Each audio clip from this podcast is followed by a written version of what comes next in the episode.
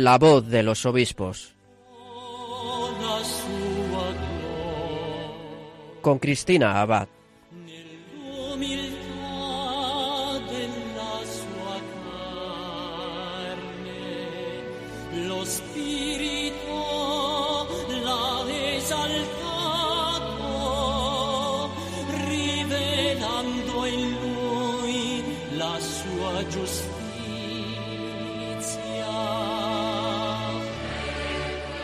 Buenas noches, queridos oyentes de Radio María, y muy feliz fiesta de la Virgen del Carmen.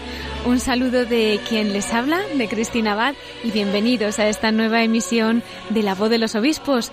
Un domingo más seguimos acompañando a nuestros pastores, acercándonos al testimonio de sus vidas, participando de sus noticias. En fin, y en esta noche tan especial, fiesta de Nuestra Señora del Carmen, no podía ser de otra forma. Nos vamos a acercar también a ese apostolado del mar, y para ello nos espera el obispo de la diócesis de Tui Vigo, Monseñor Luis Quinteiro, que nos va a contar y nos va a explicar cuál es la labor que se realiza de esta pastoral, él como, como obispo que está al cargo y como que está de responsable en este apostolado. Y bueno, pues nos va a hablar de esa devoción a la Virgen que se respira y que se vive tan profundamente en los marineros y en las gentes del mar.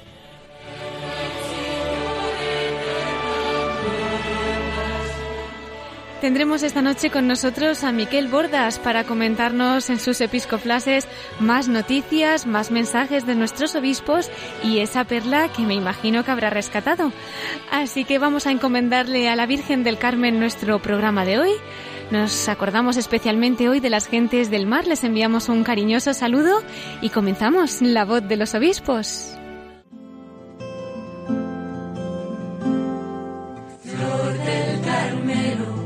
Estrella del mar. Siguiendo tu camino es más fácil llegar. Flor del Carmelo, estrella del mar. Vestidos de tu gracia es más suave el caminar. Flor del Carmelo, estrella del mar. Eres nuestra bandera y eres reina en tu humildad. Como les avanzaba, querida familia de Radio María, esta noche va a estar con nosotros Monseñor Luis Quinteiro Fiuza. Él es el obispo de la diócesis de Tui Vigo. Y para informarles un poquito sobre su persona, les comento que él nace en Villa de Cruces, en Pontevedra, realizó los estudios eclesiásticos en el Seminario Diocesano de Santiago de Compostela, es licenciado en Sagrada Teología por la Pontificia Universidad de Comillas, también ha realizado estudios en Múnich, obtuvo el doctorado en Teología en la Pontificia Universidad Gregoriana en Roma, fue ordenado sacerdote el 27 de junio de 1971 en Madrid, se incardinó en la Archidiócesis de Santiago de Compostela y ha desarrollado su ministerio sacerdotal en esta diócesis, desempeñando distintos cargos, entre ellos coadjutor en la parroquia de San Juan Apóstol, ha sido también profesor y formador del Seminario Menor de la Asunción de Santiago de Compostela, encargado de la parroquia de Santa María de Miño, administrador parroquial de Cumeiro, San Pedro, Besejos, San Félix, encargado de la cátedra en el Departamento de Filosofía del Instituto Teológico Compostelano, ha sido también director del Centro de Formación Teológica para Laicos, director del Instituto Teológico Compostelano y rector del Seminario Mayor de Santiago de Compostela.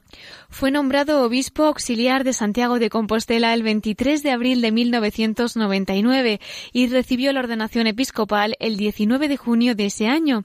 En el año 2002 es designado a la diócesis de Orense, en la que permaneció siete años y actualmente ejerce su gobierno pastoral en la diócesis de Tui, Vigo.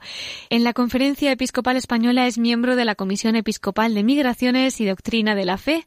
Este cargo lo desempeña desde el 2002 y es el obispo promotor del apostolado del mar. Así que vamos a darle la bienvenida esta noche a Monseñor Luis Quinteiro Fiuza. Muy buenas noches. Muy buenas noches, doña Cristina. Buenas noches a todos los oyentes que nos escuchan. Qué alegría tenerle en una noche tan bendecida coincidiendo con esa fiesta de Nuestra Señora del Carmen. Pues evidentemente para, para nosotros, eh, la gente del mar, la fiesta de Nuestra Señora eh, de la Virgen del Carmen es, es una referencia fundamental, decisiva, es la fiesta de nuestra patrona y todas las gentes del mar en un día como hoy, pues, eh, pues evidentemente. Además, este año que coincide en domingo, me imagino que Mm. en todas partes, pues habrá sido, eh, estará siendo un, un día espléndido para todos, ¿no? Desde luego, un día lleno de bendiciones. Eh, Monseñor, hemos comentado en la biografía que usted que está viviendo tan de cerca, ¿no? Ese apostolado del mar, pues nos gustaría que nos comentase también a los oyentes que pudiesen estar ahora mismo escuchándonos, ¿qué es lo que se hace desde este apostolado? ¿Cuál es la labor? ¿A qué se dedican?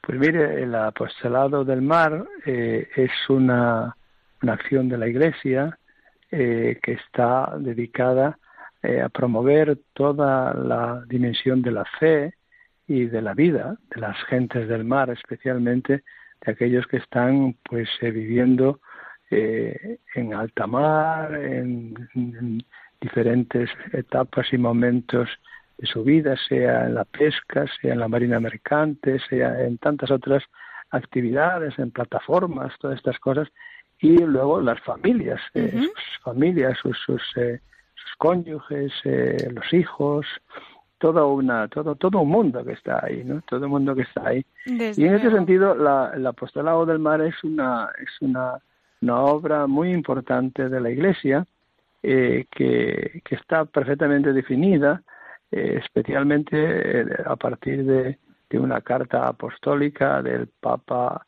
eh, San Juan Pablo II del año 1997, en la que se estructura perfectamente y se habla de cómo la Iglesia a través de esta esta, esta gran obra del apostolado del mar, pues tiene que estar cerca, muy cerca, en la vida y en las preocupaciones de las gentes y de los hombres y mujeres del mar. Así nos lo recordaba también hace poquitos días, ¿verdad? El prefecto del Dicasterio para el Servicio del Desarrollo Integral, el cardenal Peter Taxon, en el que pedía un mayor compromiso a esa comunidad internacional precisamente pues para garantizar los derechos de los trabajadores, ¿no? Nos decía en ese mensaje que se emitía con motivo del Domingo del Mar, pues varias cosas, ¿no? Varios temas. Uno era ese que está comentando usted, ¿no? Ese ayudar a las familias porque también es un sacrificio, pues las mujeres, los niños que mientras están los papás allí navegando, pescando, pues me imagino que habrá situaciones duras. Bueno, la, la Iglesia siempre ha estado cercana a, a los hombres y mujeres del mar. Eh, lo ha hecho siempre eh, desde sus orígenes. Sí. En realidad, eh, los apóstoles, muchos de los apóstoles eran pescadores, ¿no? Claro. y por tanto la, la, nuestro nuestro ADN eh, de pertenencia a la Iglesia está marcado por esa dimensión de cercanía al mar, ¿no? Ujú. basta, basta recordar pues el lago de Galilea, todas aquellas cosas que el Evangelio nos cuenta de que Jesús realizó en, esos, en ese entorno. Bueno, pues todo eso eh, tiene que tiene una el Evangelio tiene una espe- especial sensibilidad hacia hacia estos problemas eh, y, a- y es, es la vida, ¿no? Sí. La Iglesia siempre ha estado presente en ese mundo, ¿no? Eh, y ahora en estos tiempos actuales, pues eh, la problemática del, del mar tiene unas, unas eh, notas muy características, especialmente pues eh, todo este tema migratorio, todo el tema este de los refugiados, eh. Eh, todo es un tema que se añade a, a la problemática tradicional que siempre ha acontecido en el mundo de la mar, ¿no? Sí. Y entonces en este sentido, pues hemos, también hemos de pensar que, que, que, que el mar es mucho más que la tierra, claro, o sea, más que la tierra firme, con lo cual eh, en el horizonte y en el y en el ámbito del mar pues se desarrollan muchísimas cosas, muchísimas cosas y, y hay hombres y mujeres eh, que están pues eh, ligados por los mares, ¿no? Y, y entonces, en este sentido, la Iglesia, eh, como usted acaba de decir muy bien, a través de esta de este dicasterio de, de Servicio de Desarrollo Humano Integral, que viene a sustituir este dicasterio a, a la, al, al anterior, que era el de las de las migraciones, ¿no? Eh, en donde estaba incluido el apostolado del mar. Bueno, pues en esa, en esa dimensión, eh, fíjese que, que, el significado del nuevo dicasterio, la, la, la, misma rotulación tienen una, una, una expresión muy, muy, eh, muy, muy eh, adecuada, el desarrollo humano integral, ¿no? O sea, entonces en ese desarrollo humano integral, los hombres eh, y mujeres, la gente del mar, tiene un papel fundamental, porque eh, piense usted eh, que a través de los mares recorren pues las mercancías que, van de un lado para otro, a través del mar, pues eh, se comunican las personas, a través del mar nosotros recibimos los alimentos, es decir, hay todo un mundo que gira en torno a esa. Y ahora, pues como decía, en los últimos tiempos, la gente ahora en los últimos tiempos utiliza el mar para buscar ámbitos de esperanza nuevos para sus vidas. Eh, en momentos dramáticos de su historia, los mares siguen siendo campos de esperanza, rutas de esperanza, caminos que se abren. ¿no? Y entonces, en ese sentido, eh, hoy día eh, la Iglesia se siente especialmente llamada a estar muy cercana a esos problemas, como lo ha estado siempre, pero de un modo queremos eh, pues eh, renovar nuestro compromiso hoy con todo ese mundo. Es muy bonito, como dice, ver cómo desde esos primeros tiempos, ¿no? Con esa llamada del Señor, pues es cierto, es cierto que, que, es un apostolado en el que la Iglesia siempre ha estado a su lado y bonito también es ver cómo se sigue renovando. En este sentido. Además, hay una cosa, si me permite, la, la, la el mar tiene, pues dentro de sus muchas, eh, muchas eh, condiciones, tiene una y es que eh, abre al ser humano a Dios. Es decir, el espacio del mar, por su razón de, de soledad, de los que están en el mar, del peligro de la gente que está en el mar, es decir, crea un ambiente especial, crea una, una, una, una atmósfera especial para que el hombre eh, y los, que están ligados a, a los que están navegando eh, tengan una, una singular capacidad para abrirse a Dios. ¿no? Y eso, esto es algo que no debemos nosotros, eh, no lo debe descuidar nadie, pero especialmente la Iglesia. ¿no? un recuerdo una vez, hablando también con esta ocasión, salía, estábamos en, en la en, el, diálogo, en la, en la radio, y era un, un, eh, un marino, una, una, un, importante responsable de la Armada Española, y dijo, él dijo, nosotros en la Escuela Naval tenemos allí, al pie del altar de la Escuela Naval de Marín, una inscripción que dice, si alguien tiene, tiene dificultades para para abrirse a Dios, que se adentre en el mar, que tendrá fácil, tendrá, eh, será eso como, como una especie de, de camino que se le abre rápidamente. ¿no? Desde o sea, el mar, el mar nos, nos pone en comunicación especialmente con la trascendencia, con la divinidad, con Dios. Esta es una cosa. Y por eso, por eso las gentes del mar en estos momentos tienen una importancia muy, muy grande para incluso para, para encontrar de nuevo a Dios como camino de la vida y para que el ser humano encuentre eh, su propia su propio camino en la dignidad humana, ¿no? Es verdad. Incluso a nivel simbólico, ¿verdad? El mar, que no tenemos ni puertas ni nada cerrado para, para llegar a Dios. Es cierto, es, cierto, sí, sí. sí. Nos lo comentaba incluso la semana pasada en este mismo programa. Estábamos entrevistando al obispo de Asidonia Jerez, a Monseñor José Mazuelos, y preguntándole un poquito pues cómo surgía esa vocación, ¿no? Él nos contaba lo mismo, que en ese servicio militar y pues cuando estaba en mm. alta mar hubo un momento en esa soledad con Dios que es cuando él lo veía claro por todo lo que estaba pues ahí ve usted un ejemplo concreto y palpable de lo que estamos diciendo. Desde luego que sí. Desde luego que sí. Me imagino que en todo esto, monseñor, importantísimo será en la mano de la Virgen María, ¿no? En un día como hoy, Virgen del Carmen, ¿cómo es esa devoción que se respira en los mares con esa estrella? Pues no hay más que no hay más que recorrer los pueblos marineros de España para darse cuenta de la de la íntima eh, comunión que existe entre las gentes del mar y la Virgen del Carmen. Esta es una cosa, eh, si alguien alguna vez ha estado en un pueblo marinero, en una fiesta de la Virgen del Carmen, se dará cuenta de que todo gira, todo gira hmm. en torno a la, a la patrona, a, nuestra patrona, a nuestra madre, a nuestra madre, la estrella del mar. La estrella, de los mares. Estrella de los mares. Y eso es algo que, que, que no deberíamos de descuidar nosotros en nuestra pastoral.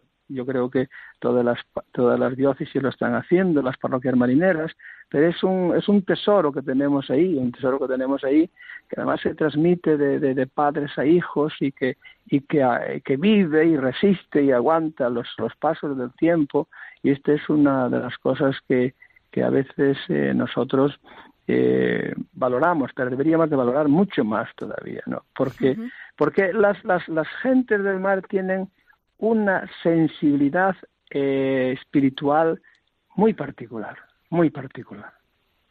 Y además les brota como algo espontáneo, no es una cosa que, que tengan que hacer eh, especiales eh, eh, pues reflexiones y tal, sino es una cosa que se vive, es una cosa que nace de la vida, es una cosa que, que, que va, que va en, en, la, en, la, en, el acontecer de cada día. O sea, usted se mete en una, en una embarcación de un marinero, es, es, será muy raro que no tenga un signo religioso, o sea, todo esto es una cosa que, que forma parte de la vida, ¿no? Claro, me imagino además eh, personas que están continuamente en contacto con la providencia, al fin y al cabo serán desde el cielo, ¿no? Que están ahí timoneando un poquito esas embarcaciones y claro, es verdad que como nos está diciendo es un contacto bien directo. Mucho tenemos que aprender nosotros en esta navegación que hacemos en el día a día, ¿verdad? Claro, claro, porque eh, hay situaciones de la vida, ¿no? En las cuales uno tiene una sensibilidad eh, eh, religiosa más eh, más presente, ¿no? Más viva, más eh, más eh, más fuerte, ¿no? Bueno, pues hay momentos de la vida, ¿no? Momentos, cada uno tiene sus momentos y, todos los conocemos bien cuáles son esos momentos capitales de la vida. Bueno, pues el hombre del mar, el hombre que está en, alta mar, la familia que está pendiente de quién está esperando que vuelva, tal, piden eso todos los días, todos los días, todos los días. Qué bendición. Eh, don Luis, hoy es un día muy especial también para los Carmelos, para las órdenes carmelitas, en fin, Virgen del Carmen. También, querría, ¿verdad que sí? Querría aprovechar que nos hablara también, pues, de esas promesas de la Virgen, esa devoción al escapulario del Carmen, de la que todos nosotros, pues, tenemos ahí un tesoro para el cielo, ¿no? Bueno, es una cosa importante destacar eh, cómo la, la, devoción de Nuestra Señora la Virgen del Carmen es una devoción que no nace eh, inicialmente ligada al tema del mar. O sea, eh, eh, estamos hablando de una devoción que, que, nace en el Monte Carmelo y que se va y que nace en, en, en tiempos antiguos. Estamos hablando del siglo XII, siglo XIII. Eh, pero la, la, la, relación de la, de la Virgen del Carmen con el mar es, es, es reciente, es muy reciente y además se debe se debe especialmente a, un marino español que, que, puso esto eh, en las manos de la Virgen, ¿no? ¿Ah, el antiguo el antiguo patrono de los de los hombres de mar y sigue siendo un poco su copatrono es Antelmo, que es el mm. patrono de la diócesis de Tuy Vigo, ah, ciertamente. ¡Qué bueno! Sí, sí, sí. El beato Pedro Telmo. Pedro Telmo. Sí, sí, sí, sí, sí. Ese es el, el, tradicional eh, eh, patrono de, las, de los hombres del mar. Pero, pero a partir del, del, del siglo eh, XIX, finales XX, es cuando empieza la, la, la, esta fortísima vinculación de, de, los, de las gentes del mar con la, con la Virgen del Carmen y es algo realmente fantástico como hoy eh, eso está tan vivo y tan fuerte, ¿no? Tan vivo y tan fuerte en cada uno de nuestros pueblos, o sea, uno pues en cualquier parte de España va a un pueblo marinero y se encuentra pues que eso es algo que, que desborda toda expectativa, o sea, es algo que pone a todo a todo todo el mundo en, en, en, en fiesta, pone a todo el mundo en sintonía y eso es fantástico. Son de estas cosas que en nuestra tierra eh, de España, pues eh, tenemos que dar gracias a Dios, porque son regalos maravillosos. Un regalo maravilloso, desde mm, luego. Mm, mm. Em, don Luis, quería tener una mención especial en esta entrevista para todos los marineros que, bueno, pues que ya están en el cielo, Dios quiera, y que han perdido la vida en estos mares, ¿no? Y, que yo me imagino que la Virgen del Carmen, pues habrá estado con ellos hasta el final. Recuerdo, por ejemplo, pues el pesquero Nuevo Marcos, ¿no? Que, se hundió allí en la ría de Pontevedra. Sí, sí, Entonces, bueno, si nos quería dejar también para las familias, sus conocidos, o para que nuestros oyentes puedan también encomendarles en sus oraciones un mensaje especial? Pues mire, la, la, estas fiestas eh, son fiestas de alegría, de gozo, pero también de profundo recuerdo y de, y de, de tristezas grandes también, porque la, la, vida del mar es peligrosa, muy peligrosa. Lo fue siempre y lo sigue siendo. O sea, estamos viendo cómo cada año hay naufragios y dice uno, bueno, ¿y por qué sucede esto? Bueno, pues es, es que la vida, es que el mar es, es, es, así de peligroso, ¿no? Y entonces, eh, para los hombres y mujeres de la mar viven esto como, como, como, casi como, como una realidad que, con la que conviven, ¿no? Y esto, cuando una, cuando un ser de la familia se va, eh, realmente pues deja un hueco que no se cubre nunca, como, como en todos los huecos de las familias. Pero los, los, eh, las gentes de mar tienen un recuerdo muy especial, muy especial, y tienen una providencia muy, muy grande, y tienen una confianza muy grande. Eh, en, que, en que el Señor y la Virgen los han llevado junto a ellos. Y por tanto, estos días son días de profunda oración también por aquellos que se han ido, por aquellos que han muerto en los mares, por aquellos que, que incluso también han muerto después de muchos años de ir y venir de la mar, ¿no? En sus casas, ¿no? Por tanto, es un día de recuerdo y, y, estoy de acuerdo con usted que no podemos dejar de unirnos a ellos íntimamente en esta oración y en este recuerdo. Claro que sí, pues invitamos a todos nuestros oyentes a que se unan en esta oración y que sean muchas las almas que estén pidiendo, ¿verdad? Pues eh, don Luis, pues nos, nos, querría dejar también un mensaje para, para esta familia de Radio María, para el equipo, los voluntarios, que ahora mismo estemos aquí haciendo... Pues, pues mi mensaje a, Radio María es de gratitud, de profunda gratitud, porque como usted sabe, pues, eh, eh, eh, pues Radio María dedica periódicamente eh, un programa a, la, a, las, a las gentes del mar, a los hombres y mujeres del mar, a la, a la problemática del mar. Uh -huh. Y eso es algo que viene haciendo permanentemente, ¿no? Y por tanto, yo le estoy profundamente agradecido y además se presta un servicio maravilloso y, y llega a, a, los barcos y llega a las gentes que están navegando y eso, ese es una, un servicio fantástico. Yo les quiero agradecer a Radio María este inmenso regalo que nos hace y pedirles que sigan, que sigan y continúen eh, ahondando en esta en este apostolado hacia los hombres y mujeres del mar. Es un gran servicio que necesitan y que necesitan ellos. Por tanto, yo en su nombre se lo agradezco profundamente y les pido que mantengan esta gran preocupación y su gran actividad hacia ellos. Muchísimas gracias, Monseñor, pues nos acogemos a sus oraciones para continuar esta obra y este apostolado. Y ya para concluir, invitamos a nuestros obispos a que muy brevemente, si quieren compartir un pensamiento, una anécdota o alguna experiencia especial que hayan vivido desde el corazón de la Virgen, pues podamos también nosotros hacernos eco y acercarnos al corazón de nuestra Madre. ¿Usted querría compartir algo en particular? Bueno, pues sencillamente yo he vivido algún naufragio y he visto cómo en esos momentos eh, la única, el único consuelo que tienen las personas que están viviendo la tragedia es el apoyo incondicional, la confianza incondicional que ellos tienen en nuestra Madre, la Virgen del Carmen. Yo, a mí me gustaría poder transmitir esta, esta plena confianza a todos aquellos que hoy nos escuchen y también pedir para mí y para todos esta fe profunda, sencilla e intensa que las gentes del mar tienen hacia la Virgen del Carmen, en cuyo seno, en bajo cuya protección nos ponemos en este día especialmente. Pues con esas palabras le despedimos y Dios quiera que le podamos tener nuevamente en otro programa. Don Luis, ha sido un gusto y un honor tenerle esta noche con nosotros.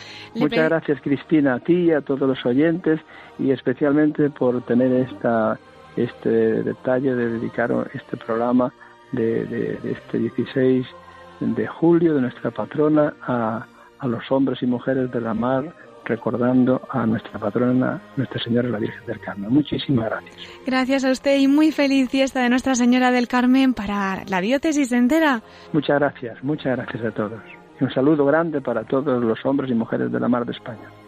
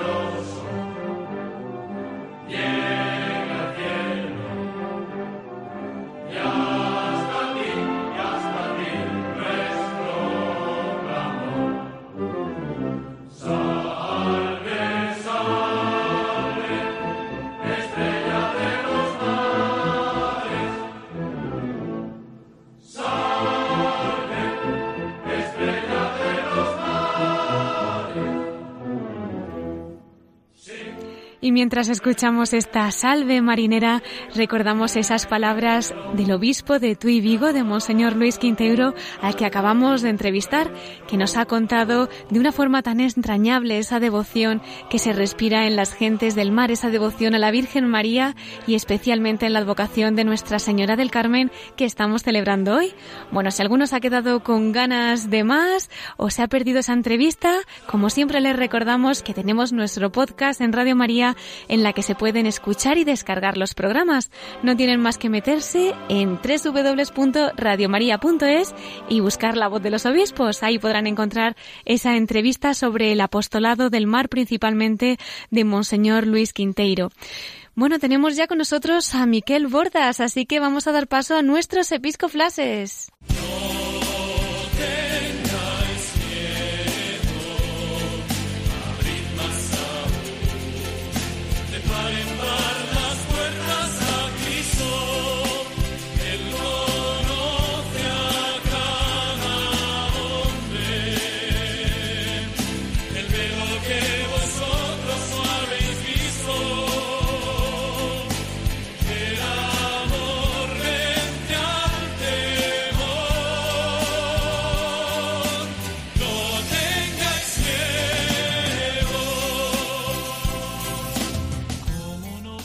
Y un domingo más vamos a recibir en nuestros estudios a Miquel Bordas. Muy buenas noches. Muy buenas noches, Cristina, en esta festividad del Carmen. Sí, nos ha tocado una fiesta bonita, ¿eh? Para emitir. Y con, un obispo, pues, eh, que nos ha hablado de lo que es también su cargo o su responsabilidad de, pastoral del mar, ¿verdad? Desde luego que sí.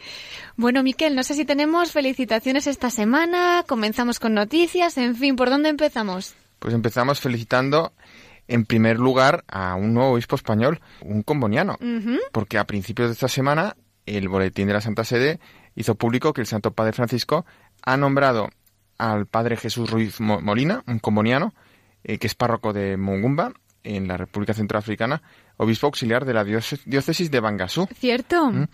ahora mismo, pues la parroquia esta de Mongobamba está en otra diócesis, en, en en el mismo país, y se le ha asignado la sede titular de, la, de Are, en Mauritania. Y parece ser que además este obispo ya conoce esa tierra africana, ¿no? No, la conoce bastante bien porque con otros combonianos pues ha estado, ha estado la mitad de su vida ahí ahora hablo de esto, pero él también mm, nuestros oyentes pues sabrán que el obispo titular de Bangasú eh, y está con tanta actualidad en los últimos meses, años. Eh, recuérdanos, recuérdanos, Miquel, por qué ha sido de tanta actualidad que bien harán falta más oraciones, ¿verdad? Sí, no, porque ante, en primer lugar el, obispo es un cordobés, ¿eh? el comboniano también, Juan José Aguirre. El señor Juan José Aguirre y bueno, pues eh, se ha hecho, pues hace una semana nosotros aquí también nos hacíamos eco de estas eh, escaramuzas o esta guerrilla que están instigando su zona y todo también atacando a los musulmanes del lugar y como eh, Monseñor Juan José Aguirre, entre otras, pues sale en defensa eh, de estos, de, de, de, sus feligreses, ¿no? Feligreses musulmanes. Se pone de escudo incluso, ¿verdad? Exacto. Escudo pues humano. Pues mira, la providencia actúa como siempre, así que vamos a orar por estos dos obispos. También pedimos oraciones a nuestros oyentes. A ver, a ver si con los medios técnicos que tienen ahí, a ver si algún día podemos hacer una entrevista a los dos. Eso sería una novedad. Claro, claro, ¿eh? claro que sí. A ver si la Virgen nos lo pone en el camino, ¿eh? Pero con uno de ellos ya nos conformamos, ¿verdad? Y también, bueno, ya que estamos de felicitaciones, pues vamos a felicitar al arzobispo de Zaragoza, Monseñor Vicente Jiménez Zamora, porque mañana lunes 17 de julio se cumplen ya los 13 años de su ordenación episcopal. ¡Qué alegría! Pues claro, le felicitamos, Miquel. Y bueno, aunque julio hace mucho calor, como hemos podido experimentar estos días, y para las ordenaciones episcopales pues no siempre son eh, es lo más grato, ¿no? Pero bueno, también el sábado 22 de julio se cumplen ya los 12 años de la consagración episcopal eh, de Monseñor Manuel Sánchez Monje, el obispo actual de Santander. Sí, pues le enviamos también un saludo, nuestra oración, le tuvimos no hace mucho, ¿verdad?, en este programa con la apertura de ese, de ese año jubilar, de ese año lebaniego. Así que vamos a orar también, que sean muy fructíferos y muchos años más de, gobierno pastoral. Pues seguimos, Cristina. Eh, también, bueno, hoy eh, ya hemos tenido la entrevista con Monseñor Luis Quinteiro Fiuza, el, obispo de Tuy Vigo, ¿no? Y bueno, ya hemos dicho que es el responsable de la, del apostolado del mar, eh, de esta, de esta Comisión Episcopal de Migraciones, de la Conferencia Episcopal Española, y, y en, bueno, pero también mm, se hizo público esta semana precisamente para esta fiesta y para esta, este Día de las Gentes del Mar, un tuit de, del Papa. ¿eh? El Papa, también se, también se interesa en su cuenta eh, pontifex-es, bueno, pontifex, eso es la lengua española, pero lo tiene en distintas lenguas, el día 9 de julio decía o escribía, encomiendo a los marineros, a los pescadores y a cuantos se encuentran lejos de casa a la protección maternal de María, estrella del mar.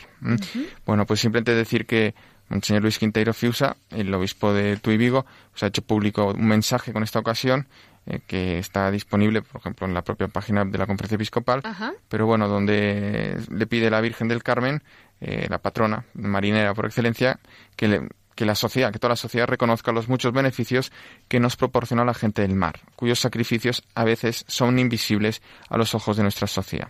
Eh, tenemos la carta dominical también de Monseñor eh, Jaume Pujol, el arzobispo de Tarragona, que nos va a hablar de un tema, va a seguir hablando de lo que es la doctrina social de la Iglesia, pero en concreto que se pivota sobre estos dos eh, principios, ¿no? Lo que es la verdad, pero siempre unida a la caridad.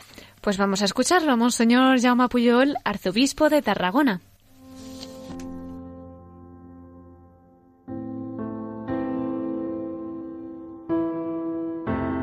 En una plaza de Atenas se encontraba un día un hombre que vivía de la adivinación. Otro se le acercó pretendiendo tomarle el pelo mediante una astucia. Llevaba un pajarito en la mano cerrada y le puso a prueba.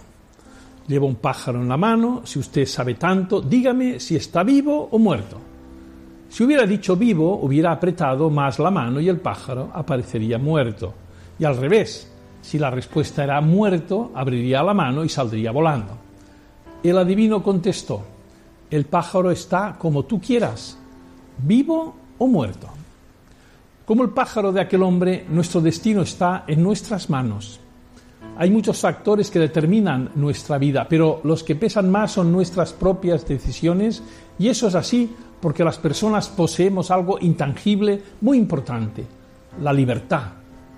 Si tenemos el futuro en nuestras manos, en contra del determinismo, la Iglesia siempre ha considerado que gozamos de un don, un valor que es la libertad, un signo eminente de nuestra imagen divina, como dice el Concilio Vaticano II.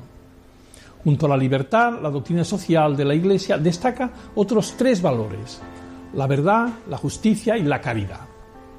La verdad es el fundamento no sólo de todo conocimiento, sino también de las relaciones interpersonales y sociales.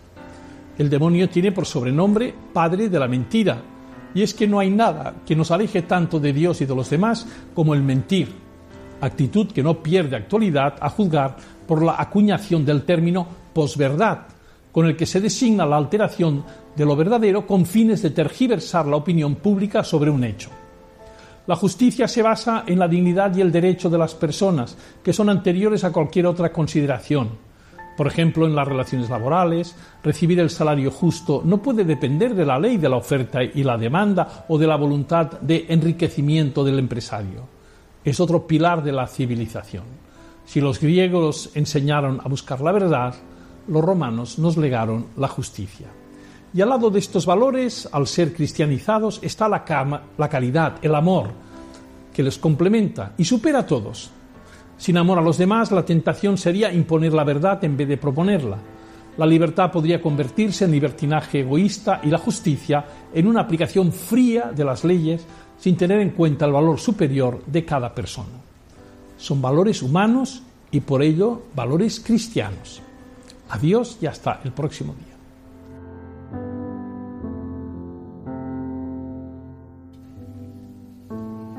Pues agradecemos al arzobispo de Tarragona, Monseñor Puyol, este mensaje, ¿verdad, Miquel? Muy ilustrativo y más para los tiempos que estamos viviendo.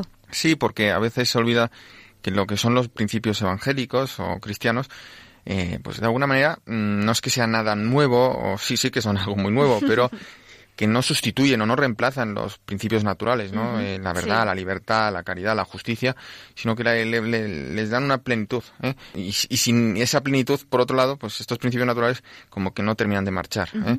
Y eso, esa plenitud nos trae Cristo. Nos trae Cristo, es verdad. Bueno, ¿y qué nos trae esto ahora de perla, Miquel? Claro, hoy has entrevistado al obispo de Tuy Vigo y te quiero traer una perla de su predecesor, Monseñor Leopoldo Eijo Igaray. Y es una figura insigne del episcopado español, insigne en el sentido que un obispo muy importante del siglo XX, estudiado recientemente por el historiador Santiago Mata.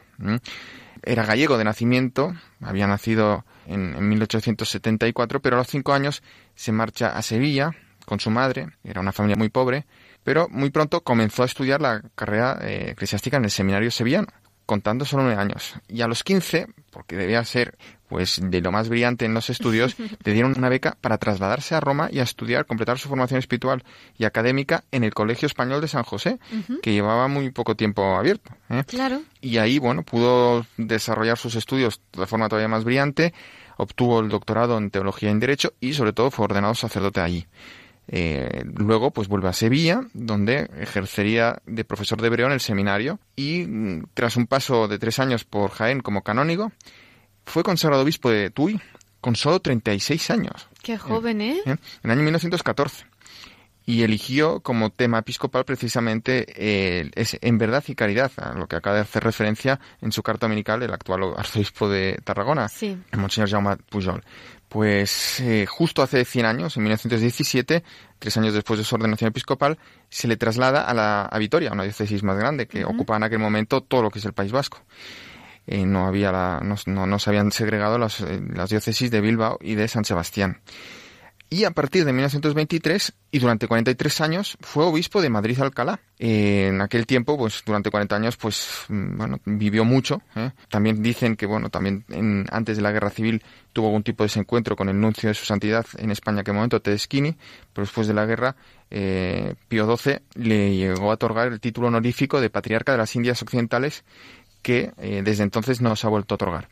Fue autor eh, de numerosos escritos y pastorales, pero sobre todo un hombre de cultura muy vasta. Tuvo que ejercer su labor episcopal en tiempos muy distintos, tanto en el marco de la restauración alfonsina, o de la dictadura de Primo de Rivera, o la Segunda República, o la Guerra Civil, y durante también muchos años durante eh, lo que fue la- el régimen franquista.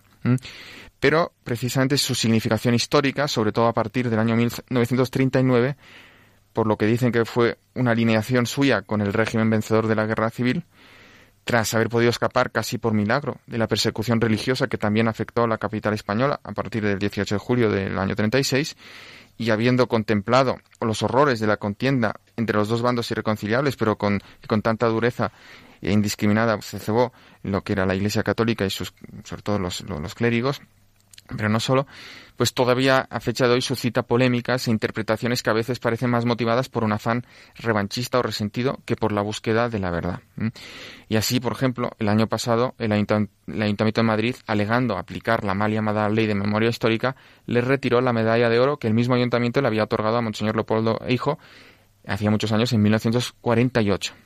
Pero bueno, yo en todo caso lo que quiero poner de relieve, Cristina, es que a lo largo de su ministerio episcopal en las distintas sedes que- en las que estuvo, pues impulsó Monseñor Hijo Igaray cooperativas agrarias, eh, también apoyó mucho lo que es la labor de los maestros de escuela, o bueno, lo que era la, caridad social, eh, le importaba mucho, ¿no? Eh, una, por ejemplo, una, una carta pastoral del año 42, justo después de la guerra, y se llamaba así, sobre la caridad fraterna humana. También fue pionero de numerosas iniciativas pastorales y algunas asociaciones de gran vigor espiritual recibieron de él la aprobación inicial y un consejo para consolidarse y sobre todo me estoy refiriendo a la institución teresiana de San Pedro Poveda o al Opus Dei de San José María Escriba. Y finalmente, en los años 50, eh, promovió en Madrid la edificación de viviendas para las clases obreras en un proyecto llamado, fíjate tú, la Ciudad de la Inmaculada. Y bueno, nombre. Sí, sí. Mm, Y voy con la perla, que extraigo de una carta pastoral que redactó el obispo de Madrid en el año mariano de 1954, que llamó María Reina de las Misiones. Y en ella afirmaba que sus dos deberes pastorales más gozosos eran el de avivar cada día más en vuestras almas, las de sus feligreses, el amor filial, así como la más segura confianza en la protección de nuestra Santísima Madre, la Virgen María, así como el de inculcaros siempre las enseñanzas de la Cátedra de la Verdad, que es la sede romana. Pues el obispo de Madrid en esta carta veía en María a la mujer del Apocalipsis, que sufre los dolores de parto para que se complete el número de los escogidos, y escribía, y aquí va mi perla, no mi perla, la, perla del obispo Garay, Leopoldo Eijo Garay. España ha sido siempre la tierra de María y por eso ha sido excelente misionera. Jamás nación alguna ha regado con el sudor y con la sangre de sus misioneros tan dilatadas tierras como las que ha bautizado nuestra patria. No decaigamos de tamaña honra. Mostremos a María que somos suyos laborando con ella por las misiones. Pues Cristina, solo para terminar y especialmente para señalar que fue especialmente a partir de los años 50 que España empezó a enviar miles de misioneros a América. Antes lo había hecho, por supuesto, y ya desde el siglo XV, XVI, pero a partir de los años 50 pues hay esa gran ola de misioneros españoles eh, que van a América, a América, Hispanoamérica, a África y Asia, y ese impulso que aunque hoy en día obviamente ha menguado también por la tremenda caída de vocaciones, pero que todavía dura, ¿eh? Y que vemos pues también eh, hoy con este nombramiento del obispo auxiliar de Mangasú, un, misionero español, pues que todavía nos sitúa a fecha de hoy en España entre los principales países misioneros del mundo. Pues sí, la verdad que es esperanzador y como nos has dicho en esta perla del obispo Miquel, España tierra de María y con la Virgen pues confiemos que sigan floreciendo, que sigan también estas vocaciones y poblando el mundo entero del mensaje de Jesucristo. Miquel, nos tenemos que ir despidiendo, nos quedamos sin tiempo. La sección del corazón de María la hemos tenido previamente con nuestro obispo de Tui Vigo, como señor Luis Quinteiro, así que ya te emplazo para el domingo que viene, si Dios quiere. Adiós.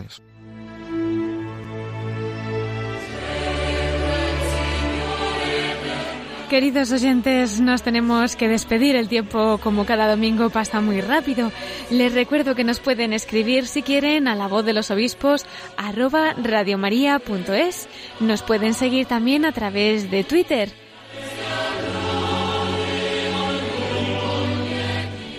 Le enviamos un agradecimiento muy especial al obispo diocesano de Tui Vigo, a Monseñor Luis Quinteiro Fiuza, que nos ha acompañado esta noche, que nos ha introducido en ese apostolado del mar y que nos ha traído al corazón de María.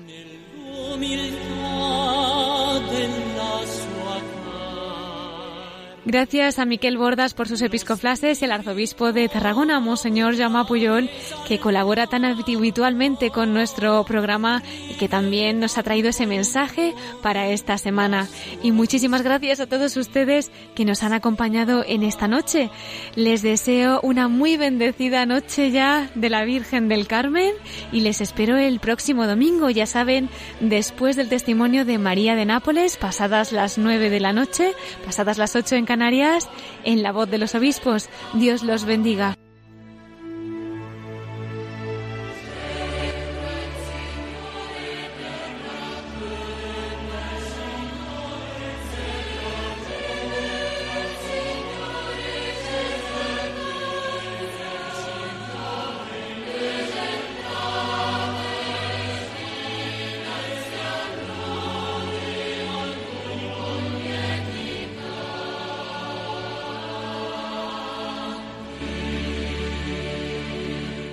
Han escuchado la voz de los obispos.